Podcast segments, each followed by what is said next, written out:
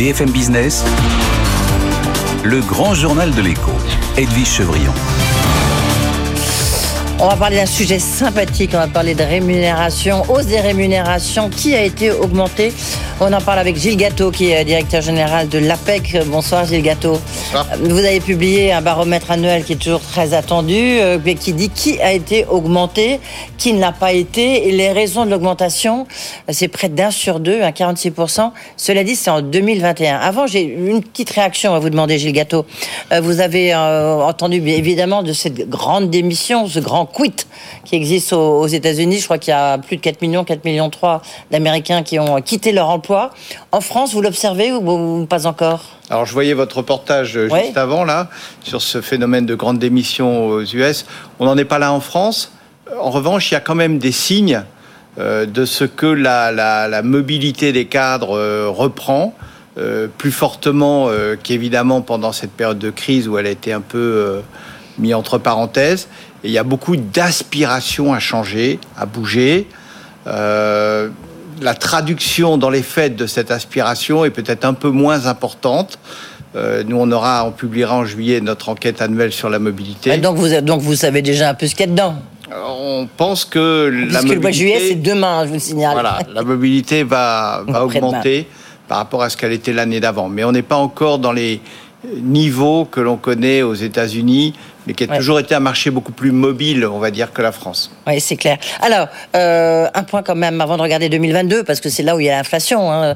c'est là où les questions se posent sur 2021.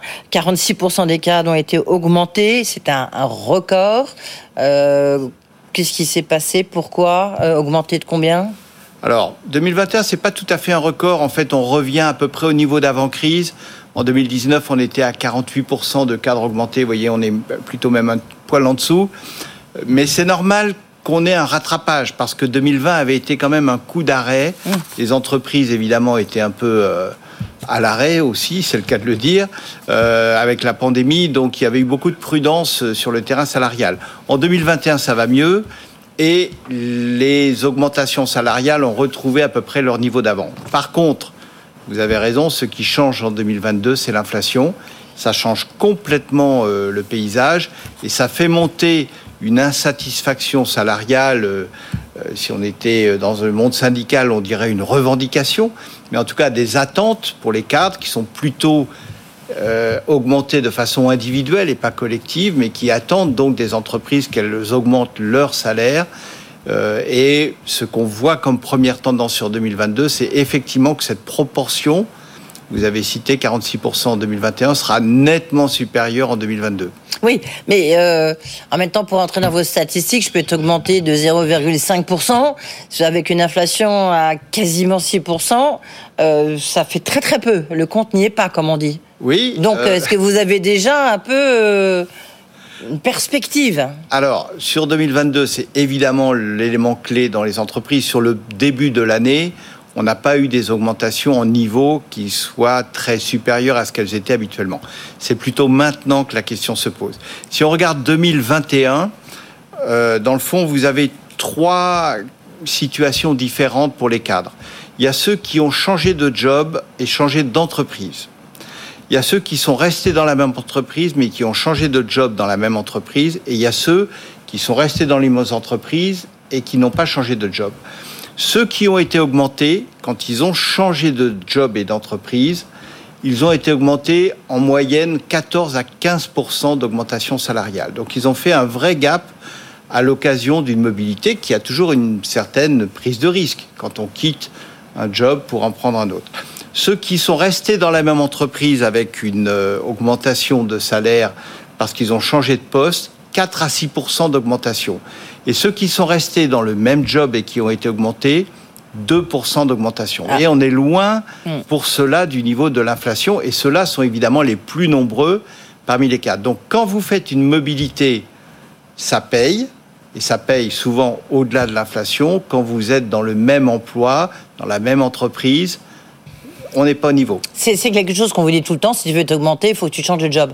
Euh, cela dit, est-ce que c'est un phénomène, c'est quand même un peu bizarre, j'ai envie de dire, de, forcer quelqu'un à bouger euh, pour être augmenté. C'est quelque chose qui existe, une mentalité qui existe dans les autres pays européens, par exemple? Partout, Partout. Parce que c'est le marché.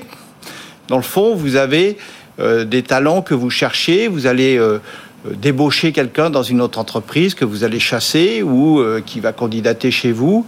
Pour l'attirer, vous allez souvent. Oui, mais cette- si l'entreprise est, euh, est très contente avec son cadre, s'il fait l'affaire, euh, il peut, elle peut quand même l'augmenter, non? C'est souvent le cas.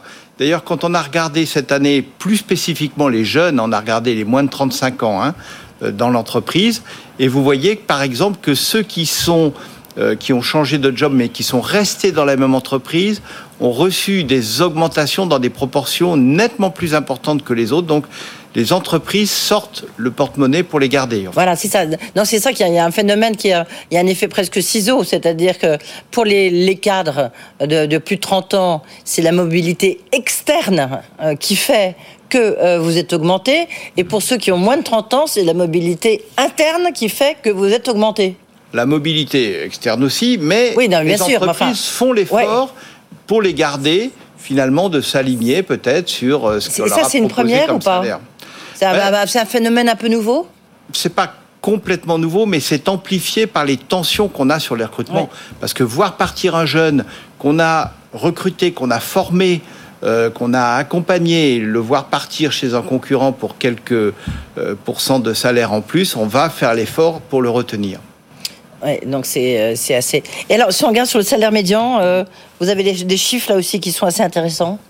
Oui, euh, le positif pour les cadres, c'est qu'il augmente. Euh, moyenne 51 000 euros par an, ça comprend et le fixe et la rémunération variable, hein, c'est la somme des deux. D'ailleurs, c'est intéressant de noter au passage qu'en 2021, la rémunération variable, qui souvent était calculée sur les performances 2020, année de la pandémie, finalement n'ont pas baissé. Donc les entreprises n'ont pas pénalisé les cadres pour les mauvaises performances de l'année 2020. Il y a eu une espèce de, de- voilà d'arrangement, on va dire sans doute, euh, dans le fait qu'il fallait pas trop pénaliser la rémunération variable des cadres.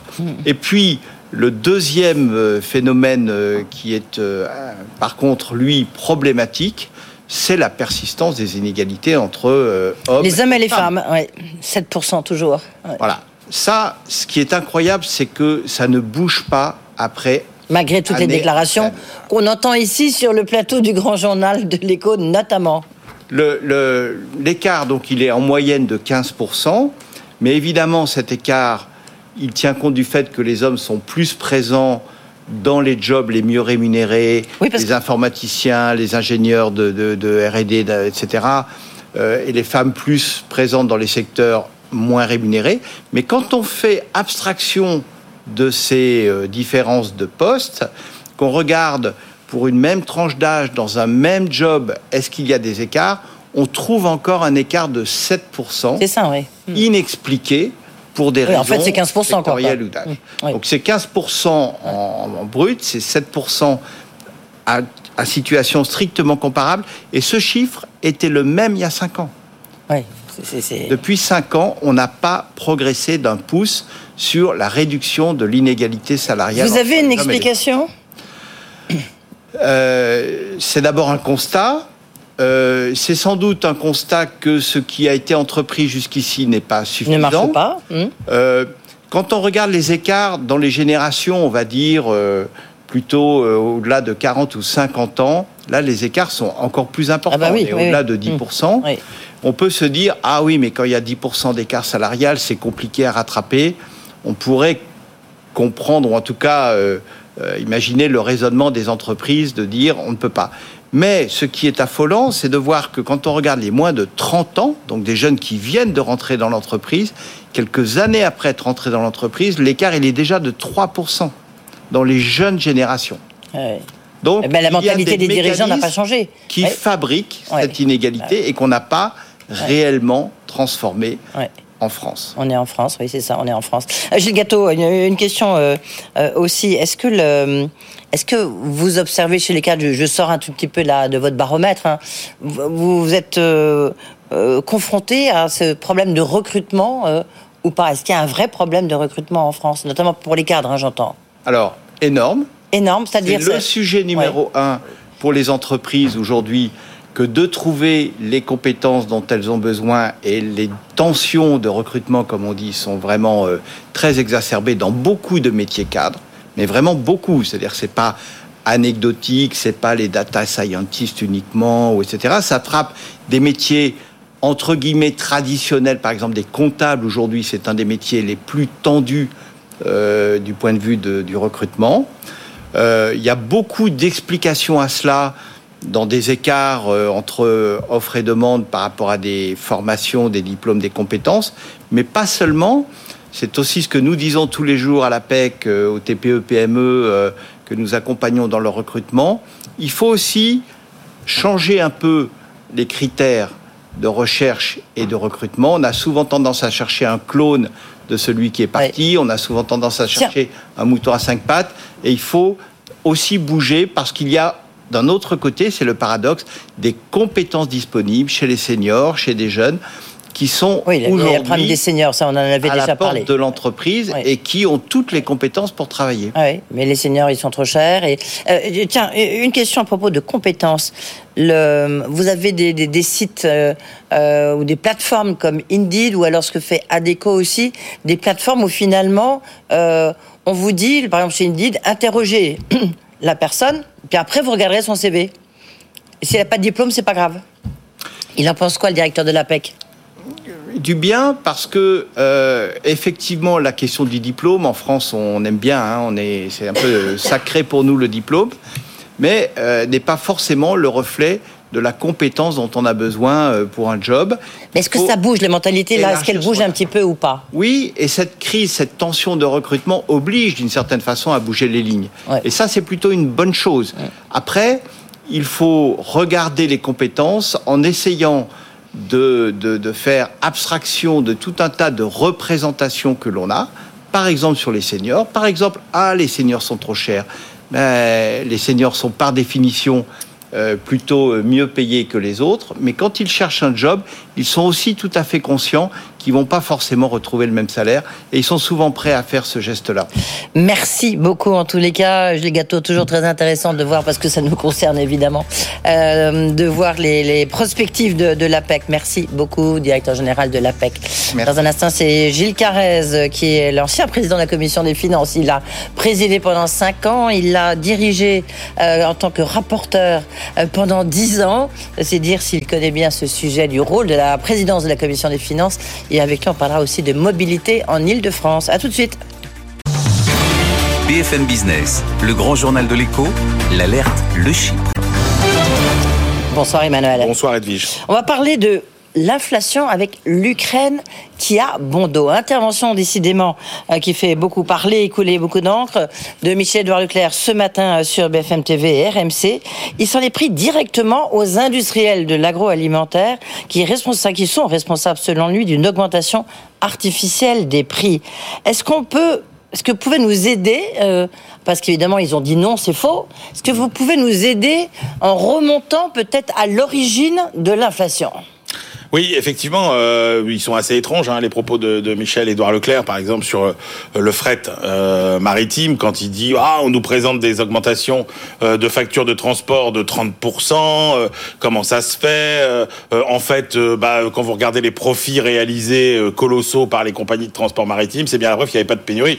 Non, quand vous avez le prix du container euh, entre l'Asie et l'Europe qui passe de 1500 dollars avant la crise à euh, quasiment 10 euh, 000 avant de retomber à euh, 7000, vous voyez bien que vous êtes sur des ordres de grandeur qui sont bien plus importants que les fameux 30%. Euh, Donc oui, c'est vrai qu'il il a un peu, euh, il regarde un peu les choses par le petit bout de la lorgnette. Si on regarde finalement, euh, c'est vrai qu'on vit quand même une envolée des prix mondiaux sur toutes les matières premières et toutes les commodités qui est généralisée avec une intensité qu'on n'avait quasiment jamais connue.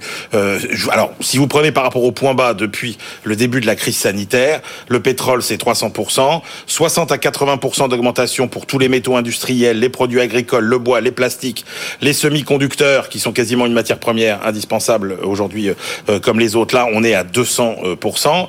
Euh, bref, si vous prenez ensuite tous les produits qui sont dérivés des matières premières, c'est-à-dire euh, les tôles, les tôles, l'aluminium, les fils de cuivre, le verre, les panneaux agglomérés, les cartons d'emballage, etc., etc. On est partout entre 20 et 50% Donc oui, c'est normal que le prix du transport augmente. Alors il y a des raisons conjoncturelles à ça. Il faut bien comprendre que en premier lieu, tout ça s'explique par la nature de la reprise de l'activité après la crise sanitaire, puisqu'on a assisté à une fermeture administrative de l'économie et on a été confronté à la fois à un rattrapage côté demande. La demande a explosé, notamment euh, en Chine, avec euh, aussi un rattrapage côté production, puisque les usines avaient été fermées, mais des usines complètement euh, désorganisées et un éclatement des processus de production dans le monde, qui est une mécanique de haute précision qu'il a fallu remettre en marche. On a ensuite eu les plans de relance, à la fois budgétaires et monétaires, qui ont injecté des quantités considérables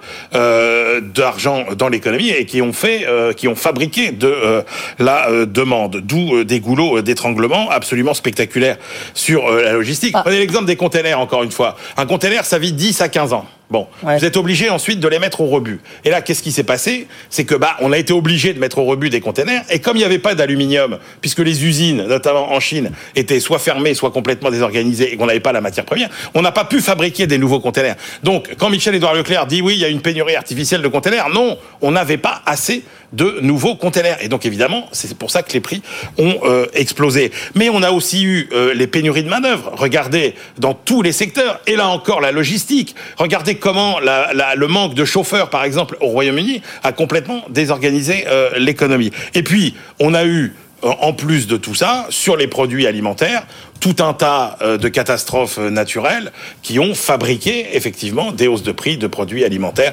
des mauvaises récoltes. Ça, c'est pour les raisons conjoncturelles, parce que on a aussi en superposition des raisons plus structurelles. La principale d'entre elles, la la, plus importante, c'est ce qu'on appelle le super cycle des matières premières. C'est-à-dire que tous les 10 bah. à 15 ans, on est toujours dans le même cycle, c'est-à-dire on sort d'une période de prix très bas, il n'y a pas d'investissement, d'un seul coup la demande redémarre et il n'y a pas assez d'offres pour satisfaire. Et là, on voit les prix exploser. C'est ce qui s'est passé. Prenez l'exemple du pétrole. Le pétrole, au lieu d'investir 700 milliards de dollars comme on aurait dû le faire euh, au sortir de la forte hausse des prix en 2014-2015, eh ben rien du tout. On a investi la moitié. Donc sur quasiment toutes les matières premières aujourd'hui, on se retrouve dans une situation de euh, pénurie. Et tout ça mettra deux, trois ans au moins avant de se résorber, comme pour les semi-conducteurs. Oui, mais donc l'Ukraine a bon dos, effectivement, euh, dans le sens où en fait il y a eu euh, plusieurs phénomènes de rattrapage en fait. Oui, c'est-à-dire que tout ce que je vous décris là. Tout ce que je vous décris là était à l'œuvre avant ça. la guerre en Ukraine. Ou aurait dû se passer. Alors, voilà, ça, serait arrivé de toute façon. Voilà. Alors, bien évidemment, et notamment sur les produits euh, alimentaires. On voit bien que sur le blé, sur les céréales, évidemment que la guerre en Ukraine a eu un impact euh, absolument euh, considérable. Mais il y a aussi, prenez par, exemple le cacao. Michel-Édouard Leclerc, ce matin sur BFM, il incrimine par exemple les grands, les grands industriels sur les barres chocolatées. Mais qu'est-ce qui se passe pour le cacao? Et c'est aussi un facteur majeur qui compte. Il y a eu une explosion de la demande dans le monde et notamment en provenance d'Asie et en provenance de Chine. Face à ça, vous avez quoi? Vous avez les deux principaux producteurs mondiaux qui sont la Côte d'Ivoire et, le, et, le, Ghana, qui se sont organisés pour former une espèce d'OPEP du, du, du, cacao. Et bon, bah voilà, les prix, les prix augmentent. Donc là, encore une fois, c'est pas la guerre, euh, c'est pas la guerre en Ukraine, mais pourquoi c'est très important de comprendre ça? Parce que ça veut dire aussi que allez, Dieu bénisse, plutôt la guerre en Ukraine sera finie, ça ne veut pas dire pour autant qu'on sera débarrassé de toutes ces problématiques de déséquilibre d'offres et de demande sur tous ces produits et sur tous ces matériaux. Voilà, mais ça mérite quand même des explications. Merci en tous les cas de nous avoir données. Emmanuel Le Chypre, euh, tous les jours dans le Grand Journal de l'Écho. On, y reviendra euh, avec Jacques Ressel tout à l'heure, qui est délégué de la Fédération euh, du commerce et de la distribution. Dans un instant, Gilles Carrez, il a présidé pendant cinq ans la Commission des finances et dix ans, il a été le rapporteur. Il va tout nous expliquer comment ça fonctionne. Et puis ensuite, on parlera de mobilité, lui qui a été 30 ans député en Ile-de-France.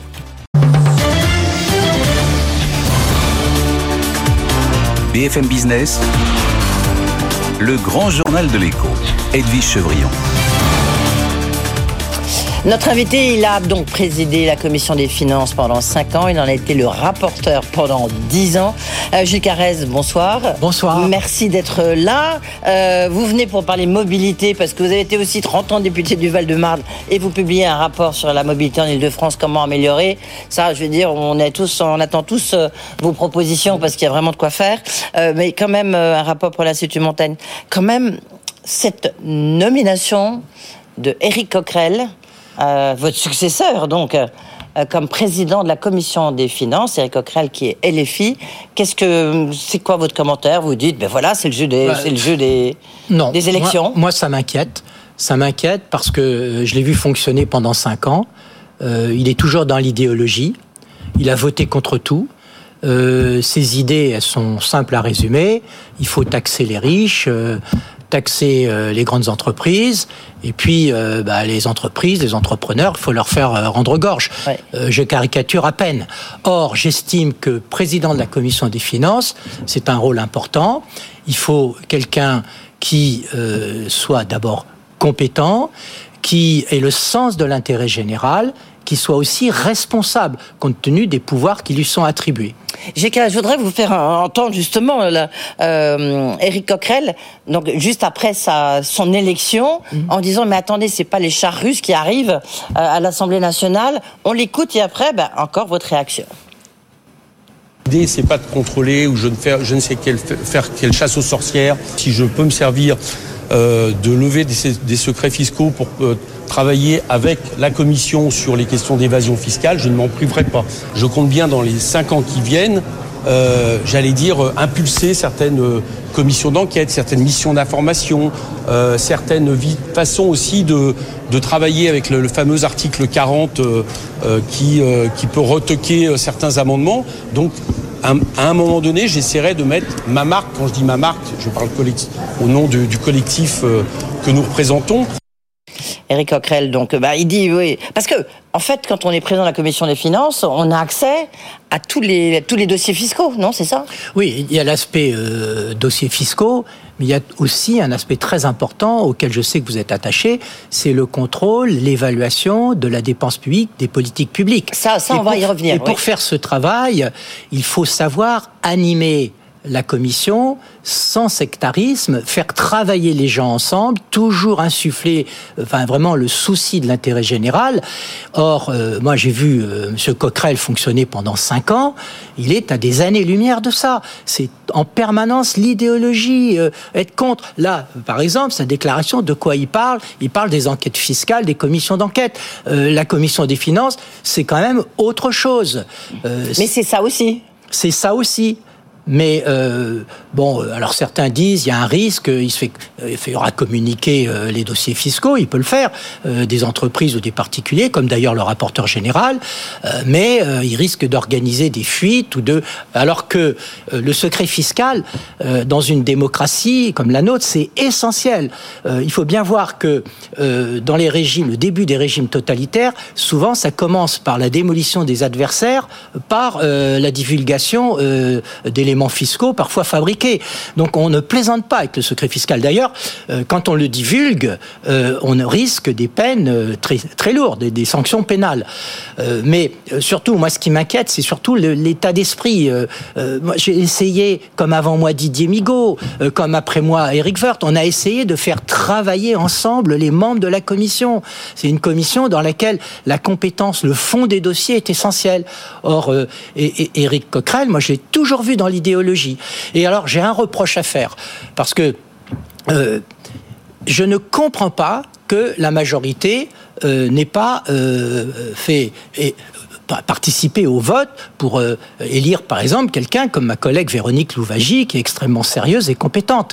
Et donc, on a vraiment l'impression que cette majorité, en refusant de participer au vote, même ils ont fait sortir les députés pour être sûr que personne ne voterait, ils favorisent les extrêmes. Et donc, euh, je- j'en veux vraiment beaucoup, parce que je trouve que euh, cette forme qui consiste pour la majorité, Macron, à toujours euh, favoriser, mettre en exergue les extrêmes, qu'ils soient à extrême gauche ou à extrême droite, c'est très nocif pour la démocratie. Et on va rappeler évidemment que vous étiez élu euh, LR. Euh, euh, Gilles Carrez, sur la, la, la, question justement, vous l'avez dit, vous avez même créé une loi qui a vraiment été un peu le, le, le, le point de départ d'une de, certaine orthodoxie budgétaire. Souvent, vous venez, on vous faisait, on vous, on vous faisait venir, je vais y arriver, sur les plateaux pour justement euh, bah, prôner cette orthodoxie euh, financière. Oui. Là, avec quelqu'un des LFI... Mais, euh, mais regardez, la fameuse loi, la loi organique sur les lois de finances. La LOLF, justement. À l'époque, c'est Didier Migaud, qui était rapporteur général, moi j'étais dans l'opposition, qui l'avait initié.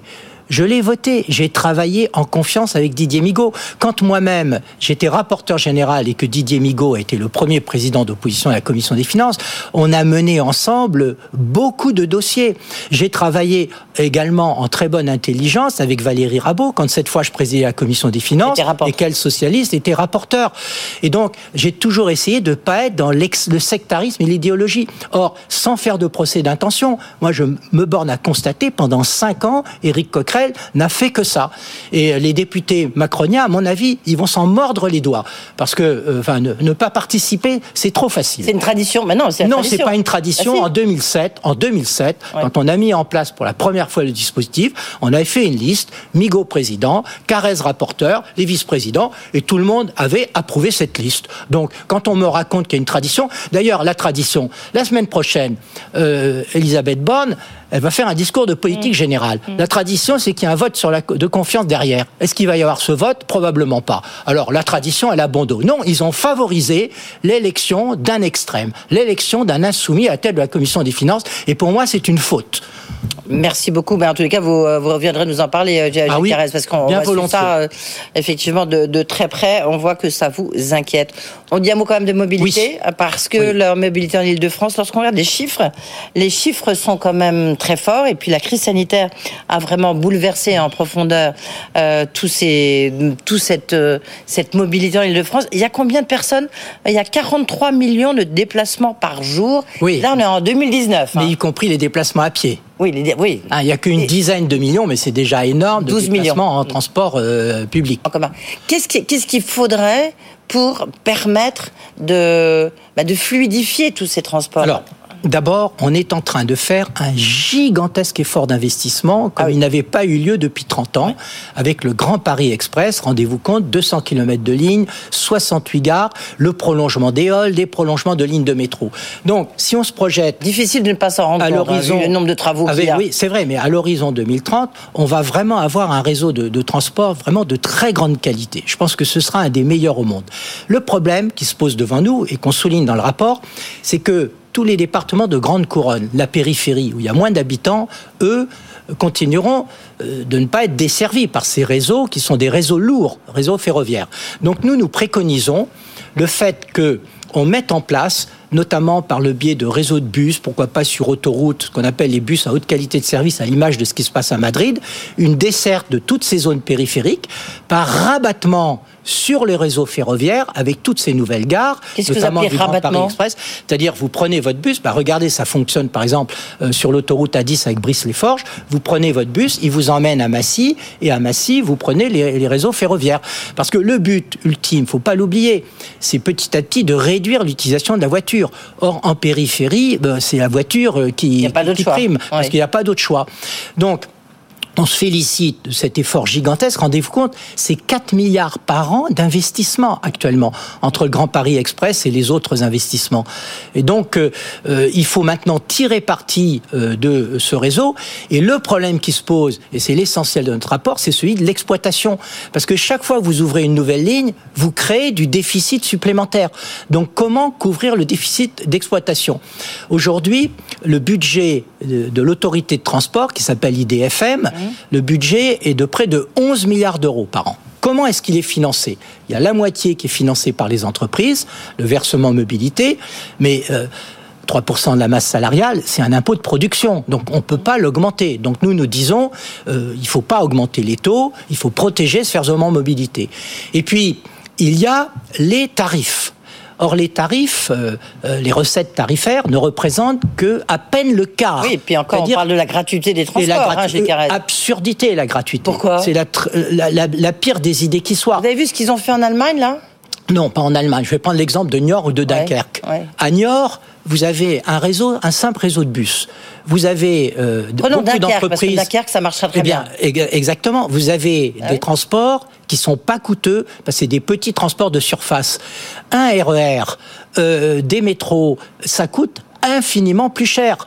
Et donc, si vous ne les financez que par le contribuable, notamment en augmentant le versement mobilité, ce qui serait une absurdité, enfin, c'est vraiment une, un contresens économique, euh, vous, d'abord, euh, vous mettez en place un système qui n'est pas performant économiquement. Parce que si vous avez plus de prix, eh ben, vous allez utiliser n'importe quand, n'importe comment vos transports. Vous pouvez pas mettre en place de justice sociale parce que c'est gratuit pour tout le monde. C'est vraiment la pire des idées, la gratuité. Et n'oubliez jamais, euh, euh, Madame Chevrillon, n'oubliez jamais que ce que ne paye pas l'usager, c'est le contribuable qui le paye.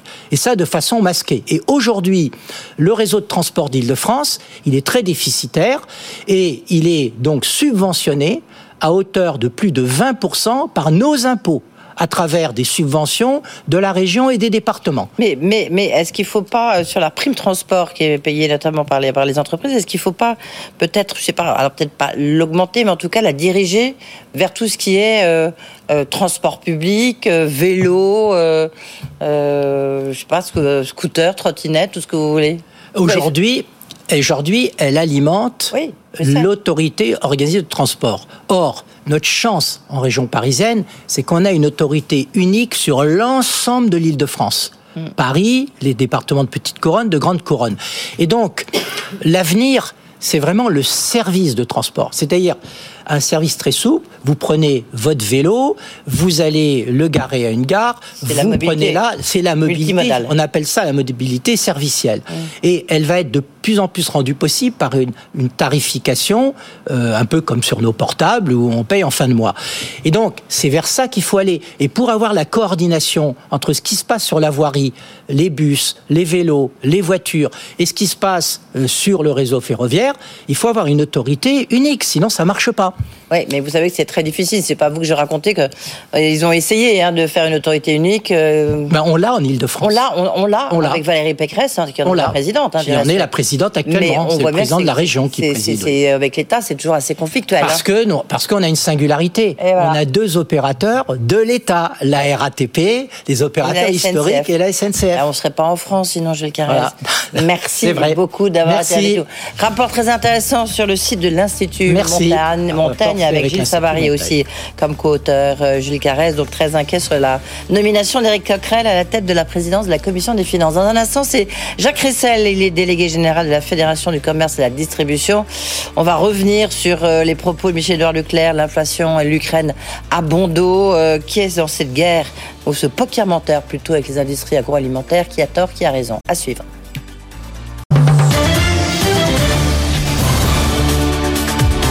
BFM Business, le grand journal de l'écho, Edwige Chevrillon. Faut pas déconner, c'est pas moi qui le dis bien sûr, c'est Michel Laure Leclerc euh, ce matin à propos euh, des prix de l'inflation. Jacques Ressel, bonsoir. Bonsoir. Merci d'être avec nous, délégué général de la Fédération du commerce et de la distribution. Donc c'est vous qui vous représentez un peu tout le monde dans la distribution, évidemment. Et le alimentaire et non alimentaire. Alimentaire et non alimentaire. Vous ne représentez surtout pas les industriels agroalimentaires. Lania qui elle a dit, mais attendez, ça va plus. Donc c'est une déclaration de Michel Leclerc ce matin donc chez BFM TV où il a dit l'Ukraine a bon dos, euh, tout le monde en profite. Regardez, euh, sur le cacao, il y a des hausses, la barre chocolatée, il n'y a aucune raison. Est-ce qu'il a raison? Il a mis les pieds dans le plat ou il est allé trop loin? Parce qu'il y a des raisons que la barre chocolatée augmente parce que le cacao a augmenté Non, je pense que l'appel de Michel-Édouard Leclerc ce matin était un appel à la transparence. Il a totalement raison d'appeler à la transparence. Aujourd'hui, on voit bien qu'il y a D'abord des hausses qui parfois sont inexpliquées, il y a des hausses qui sont liées à des spéculations pures. Hein. Euh, dès le départ, on a bien vu. Euh, Allez-y sur quoi? Alors, soyons Si on prend juste le prix du gaz euh, au départ, jusqu'à une période récente, il n'y avait pas un mètre cube de gaz qui était arrivé en moins en Europe, et pour autant, le prix du gaz avait doublé, triplé. Mmh. on a sur toute une série de, de, matières premières, on voit bien des augmentations qui sont sans commune mesure avec le problème de l'anticipation. Donc c'est de la spéculation au titre d'anticipation des marchés, mais il y a toute une série d'éléments de, ce type-là, et surtout il y a une absence de transparence des fournisseurs la plupart du temps sur euh, les causes des hausses. On voit bien qu'il y a des hausses de matières premières agricoles. Là, c'est normal de les prendre en compte, euh, même si parfois elles sont un peu exagérées. Puis il y a des hausses de matières premières industrielles pour lesquelles il est normal de discuter avec certains grands industriels. Ces grands industriels, dont, certains ne publient même pas leurs comptes en France, hein, il faut bien avoir conscience de ça, sont des industriels qui très souvent refusent le jeu de la transparence. Donc je pense que c'est tout simplement ça qui euh, est effectivement sur la table. Je sors à l'instant, euh, je suis parti avant la fin pour vous rejoindre de la réunion euh, avec, euh, avec Marc Fesneau, le ministre de l'Agriculture, et avec Bercy pour faire le point sur les renégociations, où j'ai entendu encore euh, les plaintes sur le thème ça n'avance pas. Et moi je leur ai dit une chose simple, regardez les chiffres depuis ce matin. IRI nous dit sur les produits manufacturés alimentaires, plus 5,2% depuis le début de l'année. L'INSEE nous dit plus 5,7% sur les produits alimentaires depuis le début de l'année. Et quand on regarde sur un panier, euh, euh, comme certains professionnels le font, un panier de, de- des produits de, euh, classiques qu'on trouve dans nos caddies, on est à plus 8%. Donc en réalité, on est d'ores et déjà dans une inflation alimentaire extrêmement forte. J'ai ici même dit qu'on serait entre 7 et 10. On voit bien qu'on y va progressivement. Donc ça veut dire que les négociations se mettent en route. Et pour qu'elles aboutissent, eh ben, il faut deux choses. Il faut de la transparence et puis il faut faire en sorte que les industriels, une fois qu'on a conclu un accord, ne viennent pas dès le lendemain dire ah ben il faut renégocier encore parce que ça, les, choses ont encore augmenté. Voilà. Et on est, euh, je crois, si on a ces deux éléments-là, euh, de la bonne volonté de tous les côtés, on va y arriver. Et ce qu'a dit Michel-Édouard Leclerc, c'est il y a un moment où il faut arrêter de raconter n'importe quoi et il Alors- faut faire en sorte que les chiffres soient sur la table de manière objective. Et quand il, so- il a parlé de, de ce qui se passait du côté de CMA-CGM, euh, c'est une des, un en disant. euh, Il y a certes des problèmes, euh, j'entendais sur cette antenne, Bah oui. de dire euh, le prix de l'aluminium a augmenté sur les conteneurs. Bon, c'est très bien quand même que si c'est passé de 2500 dollars à entre 10 et 13 000 dollars, près de aller jusqu'à quasiment 20 000 dollars pour euh, le transport d'un conteneur, c'est uniquement parce que euh, il y a eu euh, une certaine spéculation et un problème d'offre et de demande au Oui, niveau il y a eu des mondial. ports qui ont été fermés Et- quand même. Oui, mais qu'est-ce qui, euh, en pratique, qu'est-ce qui se passe? Les acteurs euh, et notamment CMA-CGM, et grand bien pour euh, CMA-CGM, on en profitait largement. Hein, euh, 7 milliards de bénéfices au premier trimestre, 18 milliards pour l'année précédente. Ils viennent d'annoncer des mesures euh, euh, qui sont profiteurs de positives. guerre, vous diriez ça Non, je ne dirais pas ça. Je dis simplement qu'il faut qu'on soit bien au clair sur les causes réelles des augmentations de prix. On doit ça aux Français. Aujourd'hui, les Français, ils ont des difficultés à remplir leur caddie de tous les jours.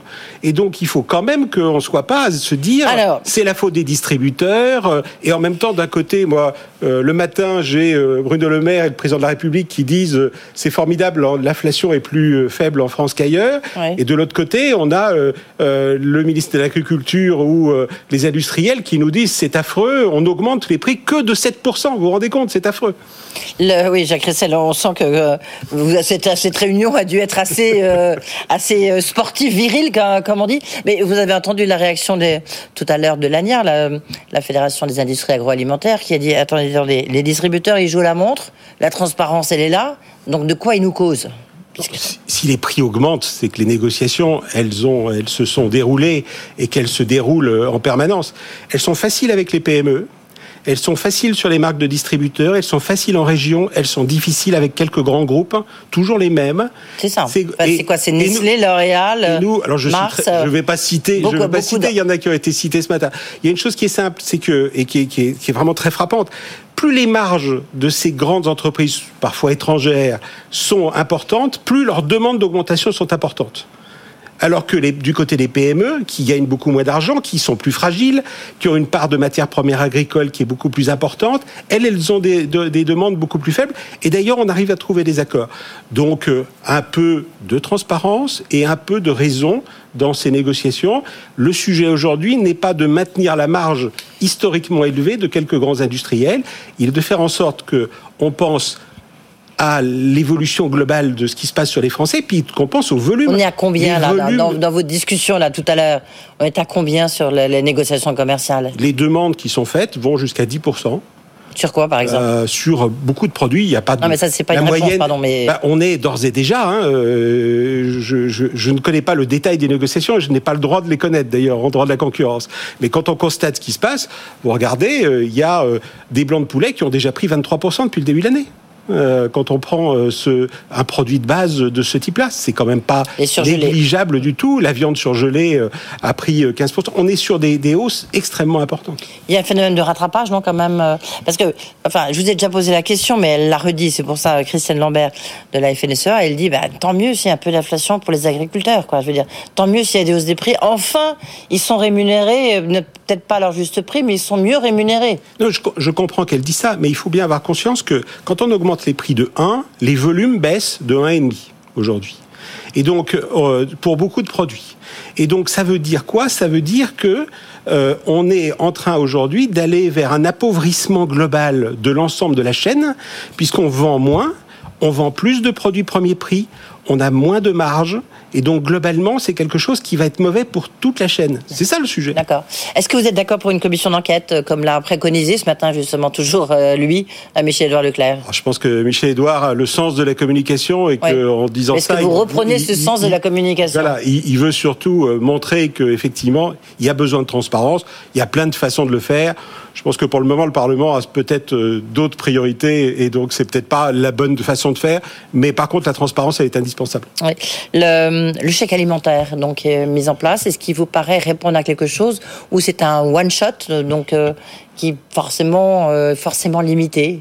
Je pense donc c'est arroser le sable comme me disait hier un grand dirigeant? Non, je pense que c'est une bonne mesure, euh, intelligente, efficace, simple.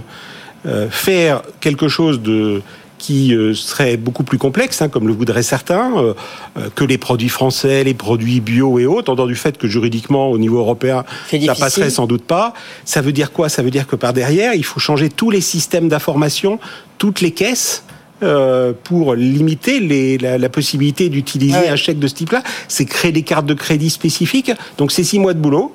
Donc si on veut que les Français aient la capacité à avoir un peu d'argent pour les aider à acheter leurs produits, il est suffisant. Euh, il est suffisant. Donc 100 francs par foyer, 50 francs par 50 euh, euros par enfant. C'est, euh, écoutez, c'est l'équivalent de ce qui a été fait sur le chèque énergie, un peu plus loin. Je pense que c'est un premier geste. Après, il faudra voir ce qui se passera. Il y a des contraintes en matière de finances publiques euh, qui sont quand même fortes et qu'il faut avoir euh, en permanence en tête. Une des, propositions de LFI était, euh, ou de la NUP était de bloquer les prix sur quelques produits de base. Ça, c'est vraiment le type même de la mauvaise idée. Mais si, vous, bloquez, si vous bloquez les prix euh, sur un certain nombre de produits, mais peu, et que ces produits et que ces produits ne sont du coup pas rentables pour ceux qui les produisent euh, d'une manière générale, ben, ça veut dire qu'il y aura plus de production de ces produits. Et donc, ça veut dire qu'on les trouvera plus sur le marché, tout simplement, ou qu'on les achètera à l'étranger parce que ils seront moins chers euh, à produire à l'étranger. Donc, c'est vraiment le type même de la mauvaise idée. Donc ça, vous êtes, euh, vous êtes contre. Le, c'est euh, renégociation parce qu'on cherche, on en parlait avec Emmanuel Chip, il, l'objectif, c'est quand même de casser cette inflation. Euh, c'est revenir à l'origine du prix. C'est quoi un prix Vous voyez?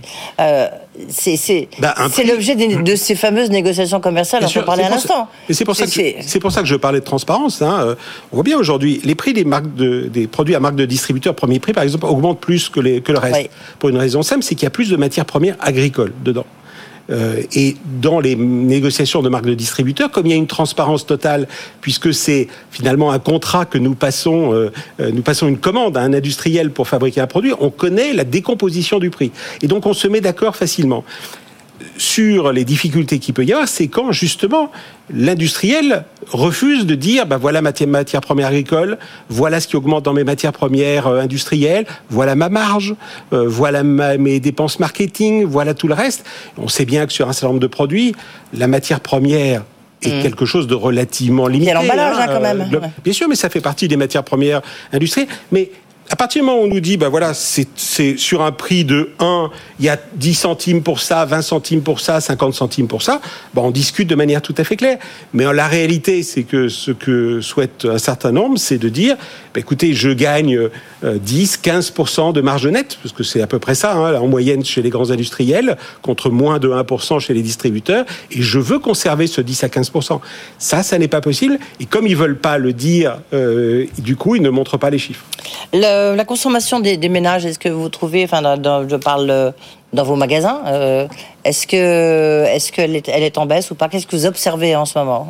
Alors la consommation alimentaire est toujours plus résiliente que la consommation non alimentaire. Ce qui est certain, c'est qu'elle baisse en gamme aujourd'hui et qu'on achète de plus en plus de premier prix. Donc le panier moyen baisse. Euh, Il est de combien? euh, Donc il est, euh, ça dépend du, de, l'endroit où vous faites vos courses, euh, etc. Donc c'est très difficile. La moyenne ne veut pas dire grand-chose. C'est de l'ordre d'une dizaine d'euros dans les petits magasins, c'est de l'ordre de 50 dans les plus grands. Euh, donc il y, a, y, a, y a plutôt une baisse. Les gens viennent plus souvent en magasin et achètent moins euh, parce Échange de magasins. Ils font très attention. Bien sûr, ils, sont. Les patrons d'intermarché. Bien entendu, ils passent, ils passent de la. Là où il y a des promos. Sur le reste, on voit bien, les chiffres ont été donnés hier euh, du côté des, magasins de centre-ville. Il y a très clairement, sur l'habillement par exemple, une baisse de la consommation parce que les Français, lorsqu'il y a des difficultés, eh bien, ils coupent sur un certain nombre de produits de ce type-là. Justement, je voulais qu'on euh, finisse peut-être par les soldes qui n'enrayent pas justement la la chute de fréquentation du commerce Vous avez des, chiffres C'est quelque chose que vous observez, Jacques Les chiffres ont été donnés hier par, par, par Procos, qui, euh, qui représente les commerces de centre-ville. On voit bien qu'on est sur euh, des baisses de fréquentation euh, non négligeables et surtout des baisses d'achat qui peuvent être de 10-15% sur certaines catégories de produits. c'est toujours très compliqué aujourd'hui de comparer parce qu'il n'y a plus une année normale depuis 3 ou 4 ans dans le commerce entre les gilets jaunes, les manifestations, le Covid, mais on est plutôt nettement en dessous de ce qui se passait avant, et ça traduit plusieurs choses. Le développement du télétravail, euh, qui change complètement les habitudes, le fait que les Français achètent oui, le moins d'équipements de la personne, ils continuent à acheter mmh. des équipements de la maison, mais on voit bien là aussi qu'il peut y avoir des transferts. On va voir ce qui va se passer. Il y a plein de choses qui peuvent changer. Euh, si vous achetez moins de logements, il y aura peut-être plus de bricolage dans les logements existants.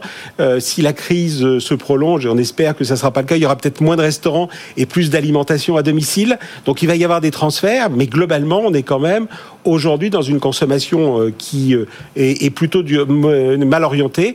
Et d'ailleurs, quand on regarde les chiffres de la croissance française, c'est à cause de la, du recul de la consommation et notamment de la consommation alimentaire qu'on va vers des, chiffres beaucoup moins bons qu'avant. Oui, en mettant juste, je reviens un instant sur les soldes, euh, il y a quand même un point, c'est de dire que les soldes, c'est permanent, quoi, surtout sur Internet.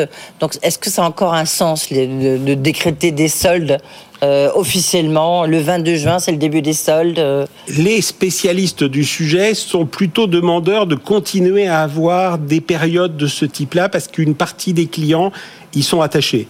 Ce qui est vrai, c'est que on est tous euh, pareils.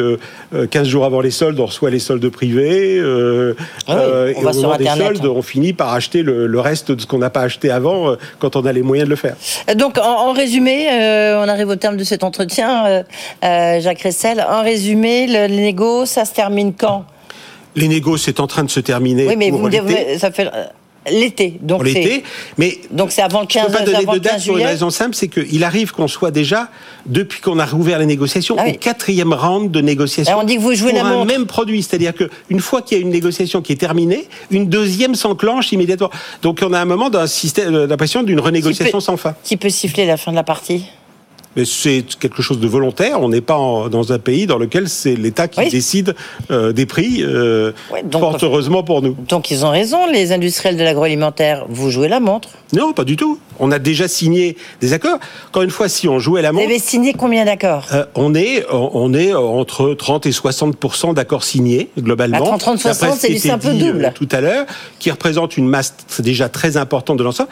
Si on est à 6% quasiment d'augmentation des prix, 8% euh, sur les produits de base, c'est bien parce que il y a eu des évolutions.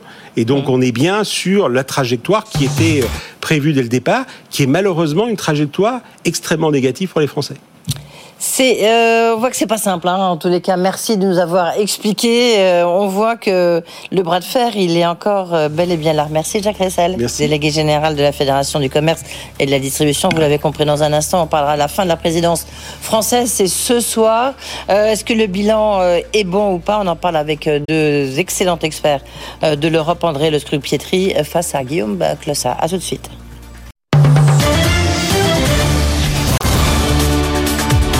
BFM Business, le grand journal de l'écho, Edwige Chevrillon.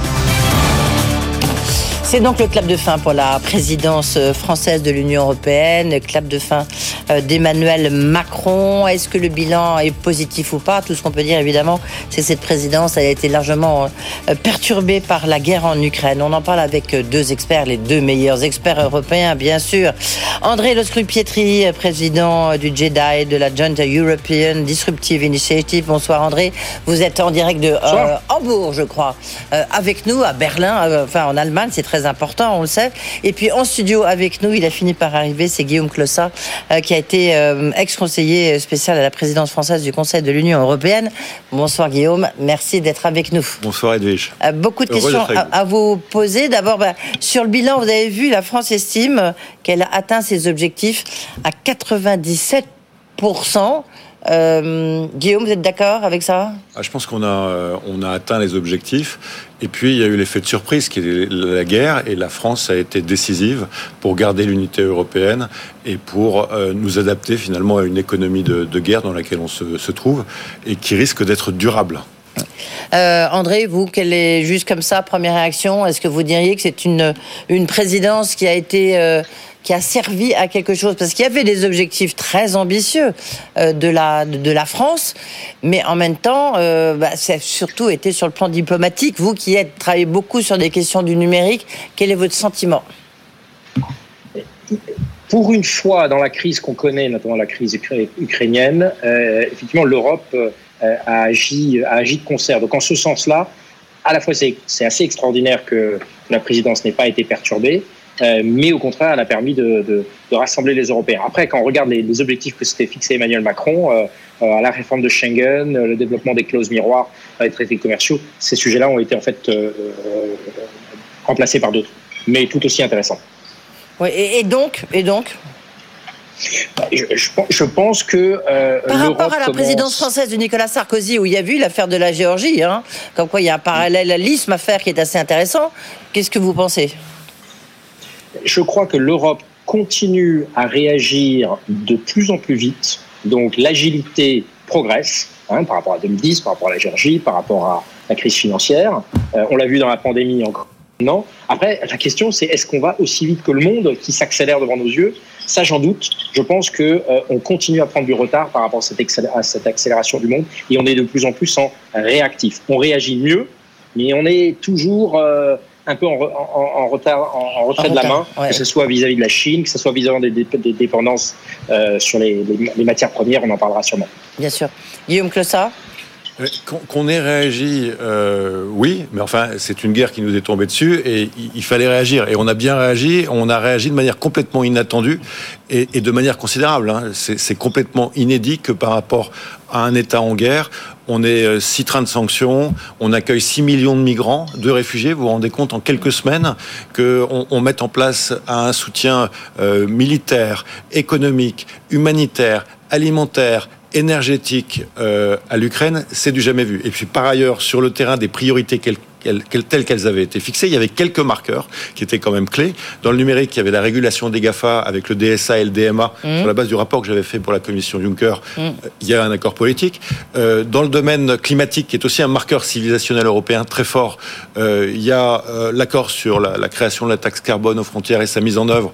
Et puis, il y a l'accord sur le Fit for 55, c'est-à-dire la, la, transformation de nos industries pour intégrer la contrainte écologique de manière accélérée. Et là, l'Europe est quand même à l'avant-garde et on ne peut pas dire qu'on est réactif, on est proactif. On voit bien que les Américains sont à la traîne, que les, Chinois sont à la traîne, que les Russes sont nulle part. Donc, on a pris aussi des marqueurs pour permettre d'anticiper.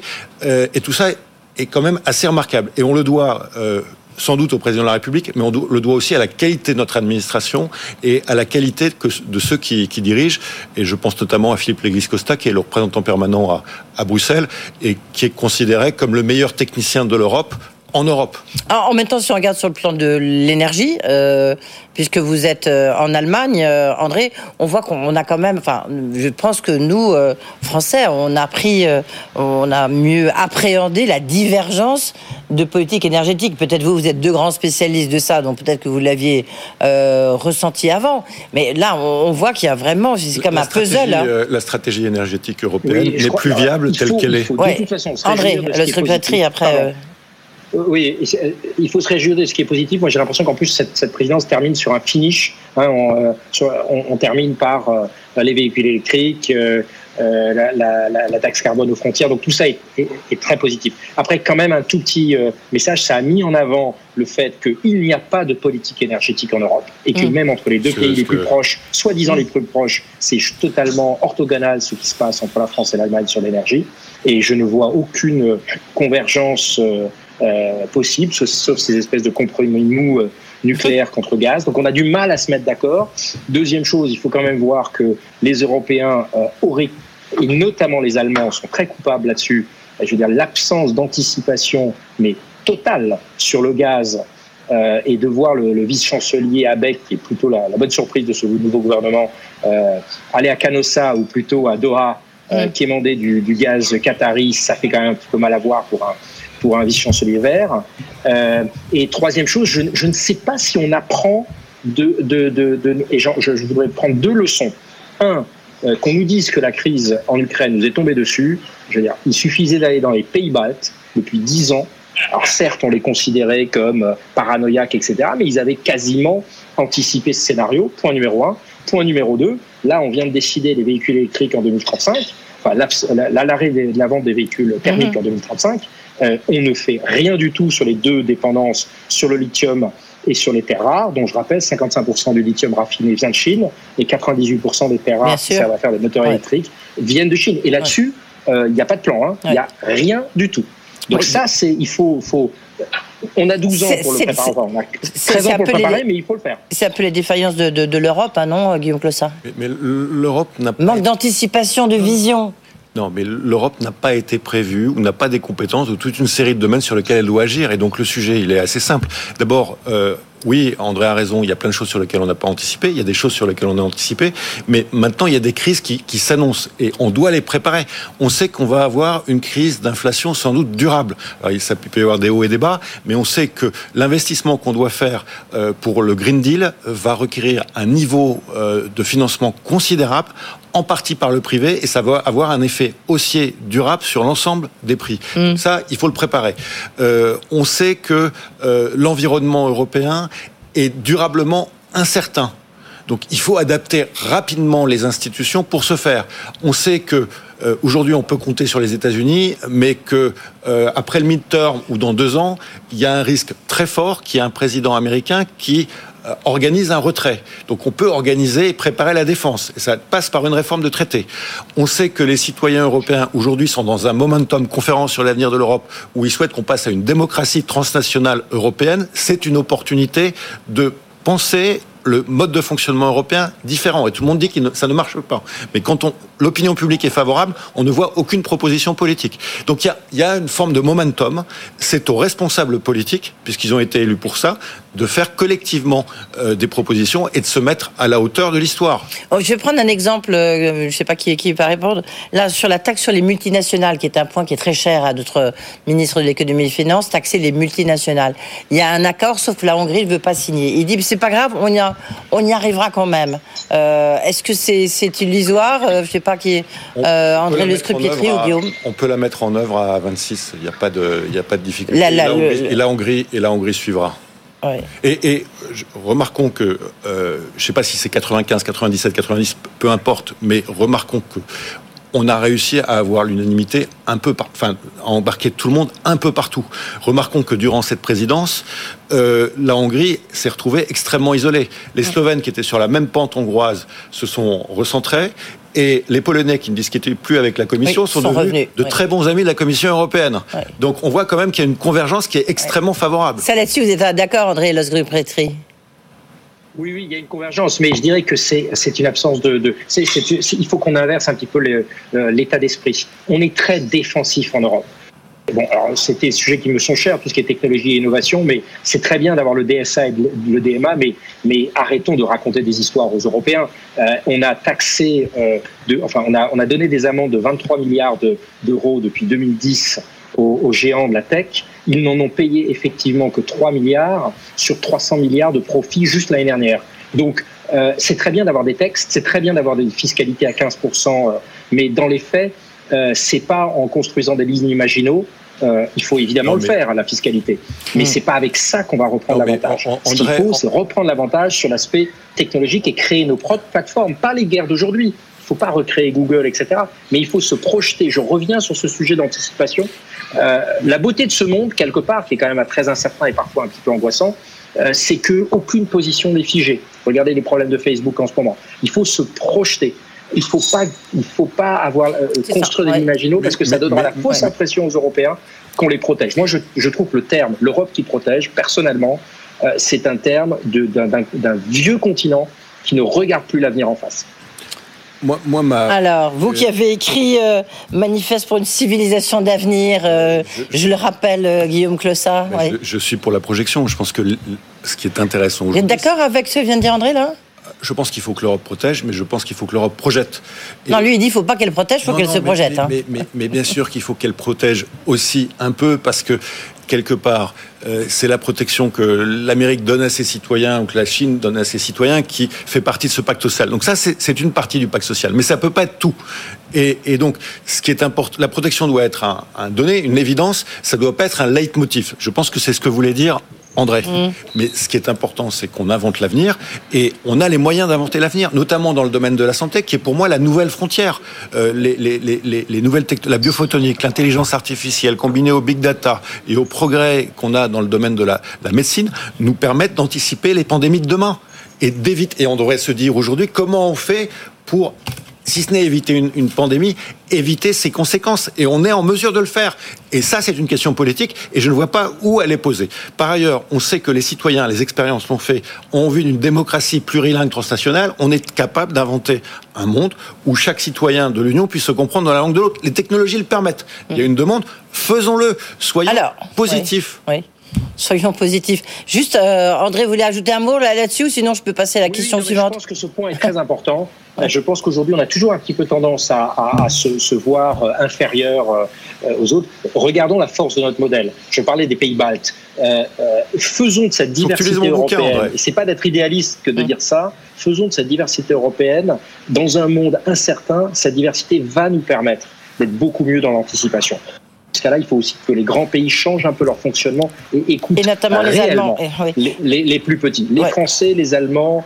Euh, ça, c'est une chose, ça nous permettra d'avoir de, un avantage compétitif sur des pays de plus en plus autoritaires comme la Chine qui commencent à faire des erreurs. Regardez, Poutine mm. a fait une erreur immense. Alors, on ne sait pas comment la guerre va se terminer, mais en tout cas, il a détruit son pays pour, pour, mm. pour, quelques années, voire quelques décennies. Et ce qu'est en train de faire Xi Jinping, il est en train de détruire ce qui a fait le succès euh, où les, euh, le pragmatisme a laissé place à l'idéologie. C'est la chance pour les démocraties de montrer effectivement qu'en n'ayant pas des régimes euh, verticaux, suivez mon regard, mais en ayant vraiment un aspect participatif, à nouveau, c'est pas idéaliste de le faire. Il faut surtout rester avec nos systèmes représentatifs. Je pense que c'est la force. Mais comment est-ce qu'on on fait émerger cette intelligence collective euh, et cette volonté d'agir? Regardez juste les jeunes qui manifestent pour le climat. On n'arrive pas à convertir ça. Merci, merci. Euh, oui, c'est vrai, vous avez tout à fait raison hein, là-dessus. Merci André Le Scrupiatri, euh, Guillaume Clossat, un, mot, de, un mot de conclusion, un mot, un mot de souhait, si j'ose dire. le souhait, c'est que il y a trois, quatre crises qu'on voit arriver, ou trois, quatre grands événements. Il faut qu'on les anticipe aujourd'hui et pas qu'on attende qu'ils arrivent pour réagir. Oui. C'est quand la prochaine présidence française euh, voilà. On est, euh, mais on imagine qu'il y aura peut-être l'Ukraine dedans, donc on, est dans 15 ou 16 ans. 15 ou 16 ans, là. plutôt. Présidence tchèque, ça va pas faire beaucoup avancer les choses, ou pas Le nouveau Premier ministre tchèque est quelqu'un de, de, très bien. Il y a une, classe de patrons euh, en République tchèque qui est de grande qualité. Daniel Kretinsky, déjà, qu'on connaît en France. Qui, qui, est, qui, est, à Paris en ce moment. Euh, et donc, euh, je, pense qu'il faut pas sous-estimer les, les, Tchèques. moi, c'est les premiers qui m'ont dit il faut qu'on réagisse au début de la crise il faut qu'on lutte contre l'esprit de Munich. À un moment où les Français et les Allemands étaient plutôt dans une sorte de conservatisme euh, il y a, il y a, 5-6 mois. Merci beaucoup. L'Europe qui se projette plus que l'Europe qui protège. Euh, merci euh, André Le d'avoir été avec nous, donc président du JEDI. merci Guillaume Clossat. Et vous, je rappelle que vous avez publié Fierté européenne, manifeste pour une civilisation d'avenir, c'est assez d'actualité. Voilà, c'est la fin euh, de ce grand journal de l'écho. Vous le savez, vous pouvez podcaster cette émission, évidemment, comme tous les grandes interviews, euh, sur le site de BFM Business. Euh, rediffusion ce soir, 22h minuit. Ben, sinon, bonne soirée. Le grand journal de l'écho sur BFM Business.